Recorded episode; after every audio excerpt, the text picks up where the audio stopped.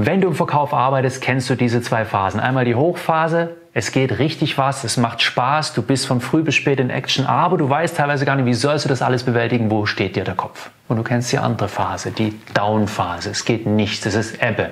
Kaum eine Anfrage ist da, keine Kaufinteressenten. Und irgendwann merkst du nach so ein paar Tagen, wow, wenn das dann länger anhält, dann kostet mich das richtig Geld. Und was noch viel schlimmer ist, es schlägt sich auf dein Gemüt, dein Selbstwertgefühl sinkt. Das ist nicht gut und ich gebe dir ganz konkrete Tipps, wie du schnell wieder an Kundengespräche und damit an Aufträge kommst. Hast du Lust drauf? Dann sehe ich dich gleich nach dem Intro.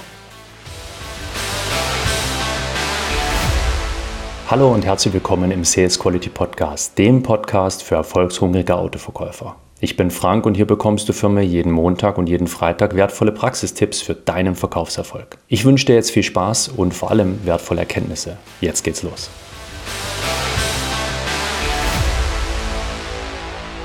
Gerade die Ladenverkäufer unter euch, und das werden die meisten sein, die kennen diese Phasen von diesen ständigen Auf und Abs.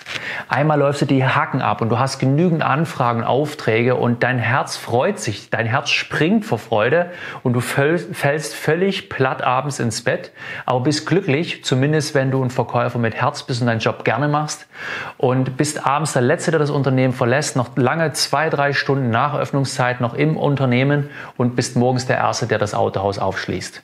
Und genauso kennst du auch Phasen, dass auf einmal wie abgeschnitten ist.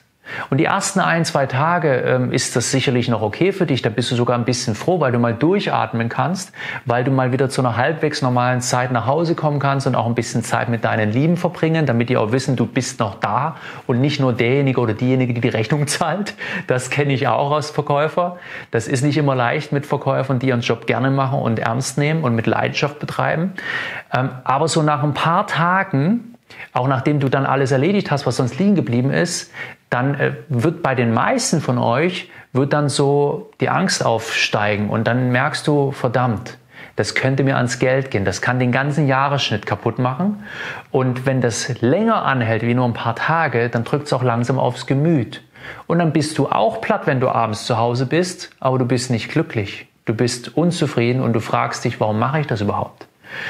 Und ich möchte dir zum einen nicht nur ganz konkrete Handlungstipps an die Hand geben, was du tun kannst, um selber dafür zu sorgen, dass wieder Gespräche stattfinden mit Kunden, mit kaufwilligen Interessenten, wo du auch wirklich was vom Gespräch hast, sondern ich will dir auch ähm, die Illusion nehmen, dass du wie ein Blatt im Wind bist. Du kannst Einfluss nehmen und diesen Einfluss solltest du nehmen.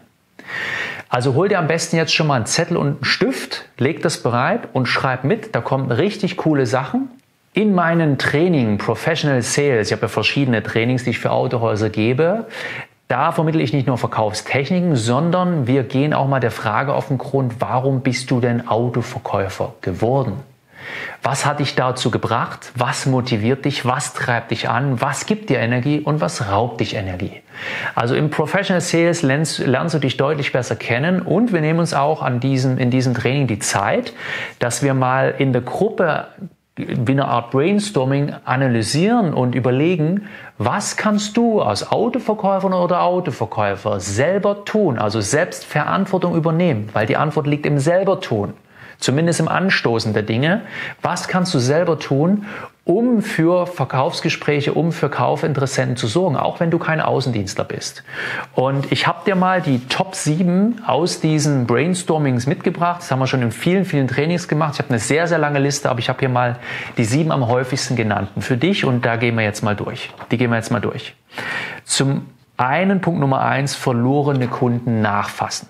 Wenn du länger als zwölf Monate im Autohandel arbeitest oder prinzipiell als Verkäufer, dann kennst du das. Du hast in deinem CRM, also in deinem elektronischen Kundenkontaktprogramm, hast du äh, Wiedervorlagen oder hast du Angebote noch drin oder du hast äh, eine manuelle Angebotsablage äh, äh oder du hast einen Chaoshaufen. Diese Verkäufer kenne ich auch. Da arbeitet jeder unterschiedlich. Auf jeden Fall schwören irgendwo um dich rum noch ja, Notizen oder Angebote von Kunden, denen du noch nichts verkauft hast, wo aber irgend, aus irgendeinem Grund im Sande verlaufen ist, weil der Kunde dir gesagt, nee, das verschieben wir oder das findet nicht statt oder sonst was oder du warst nicht hartnäckig genug dran. Und diese kramst du jetzt raus und rufst die Kunden an und das geht ganz schnell, quick and dirty, wie ich so, äh, so gerne sage. Du rufst einmal an sagst, hey, wir waren ja damals zusammen, Sie hatten sich für ein Auto interessiert, das ist dann nicht zum Tragen gekommen. Kurze Frage, sind Sie denn mittlerweile glücklicher Besitzer eines neuen Autos? Ja oder nein?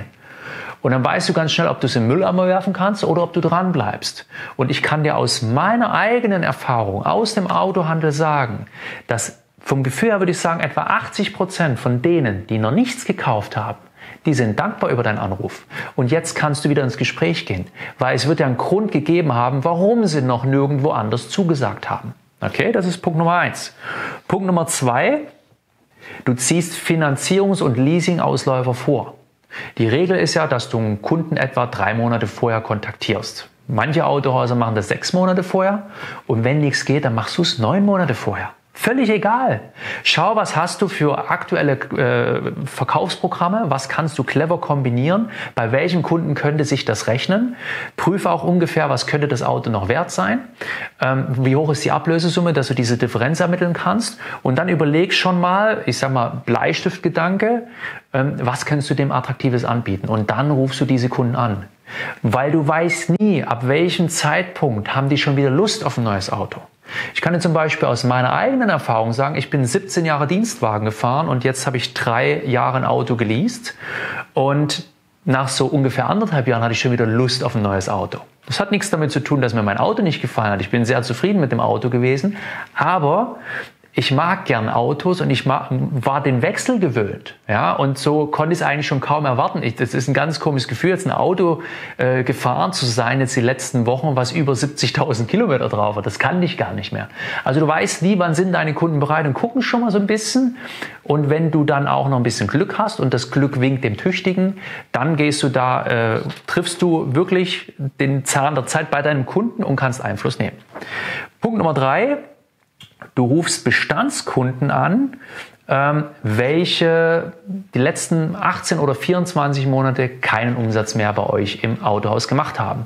Das heißt, du siehst anhand der Rechenhistorie, dass die prinzipiell treu sind, also werkstatttreu auch, aber irgendwie ist der Umsatz abgebrochen. Und hier schlägst du zwei Fliegen mit einer Klappe. Zum einen erfährst du vielleicht, ist irgendwas vorgefallen und bist dann äh, der Retter, der das Ganze wieder kittet sowohl zum Wohle deines Unternehmens, aber auch zum Wohle des Kunden und hast damit einen sehr guten Stand bei deinem Kunden.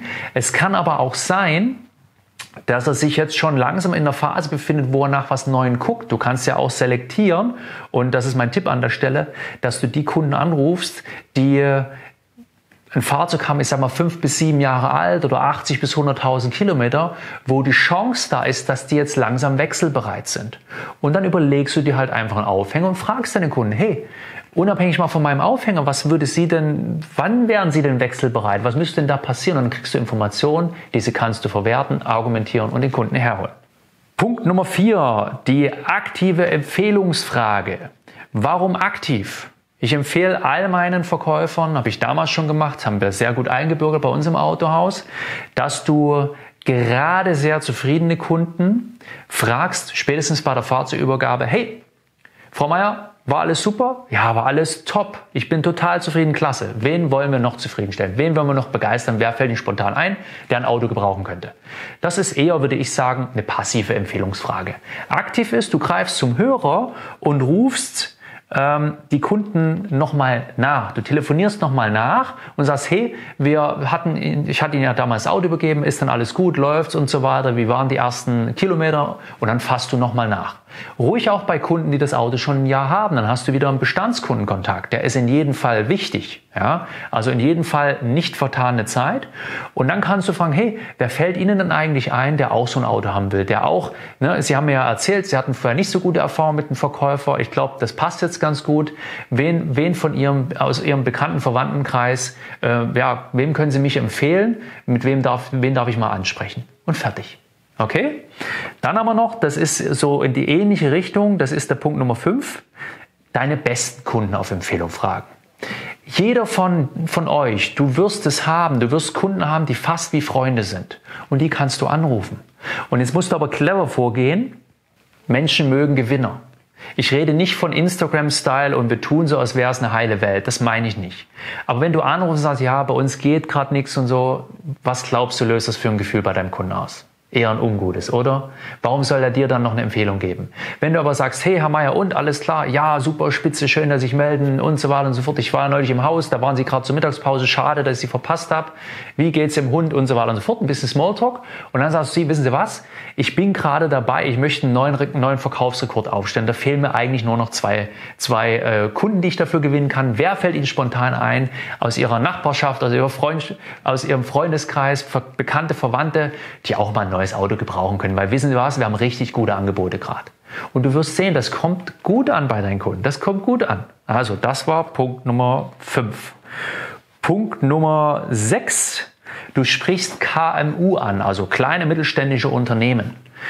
Entweder gehst du bei den Unternehmen, die du kennst, in der Region, gehst du mal auf die Website, ins Impressum und findest den Geschäftsführer raus. Und dann empfehle ich dir, surfst du noch ein bisschen durch Social Media, also Facebook oder noch viel interessanter, viel wichtiger, Xing und LinkedIn. Da kannst du die, die Menschen ja sogar ein bisschen scannen und dann siehst du, hey, das, das sind deren Hobbys, das, die sind schon so und so lange bei dem Unternehmen, die sind mit dem und dem verbandelt. Vielleicht kennt das sogar jemand, kennt er jemanden oder sie jemanden, der dich kennt und dann kannst du nach einer aktiven Empfehlung fragen, nach, einer, nach jemandem, der dich vermittelt oder nimmst direkt Kontakt auf und überleg dir einfach, was könnte denn für dich interessant sein, wenn du Unternehmer bist und dich kontaktiert ein Autoverkäufer.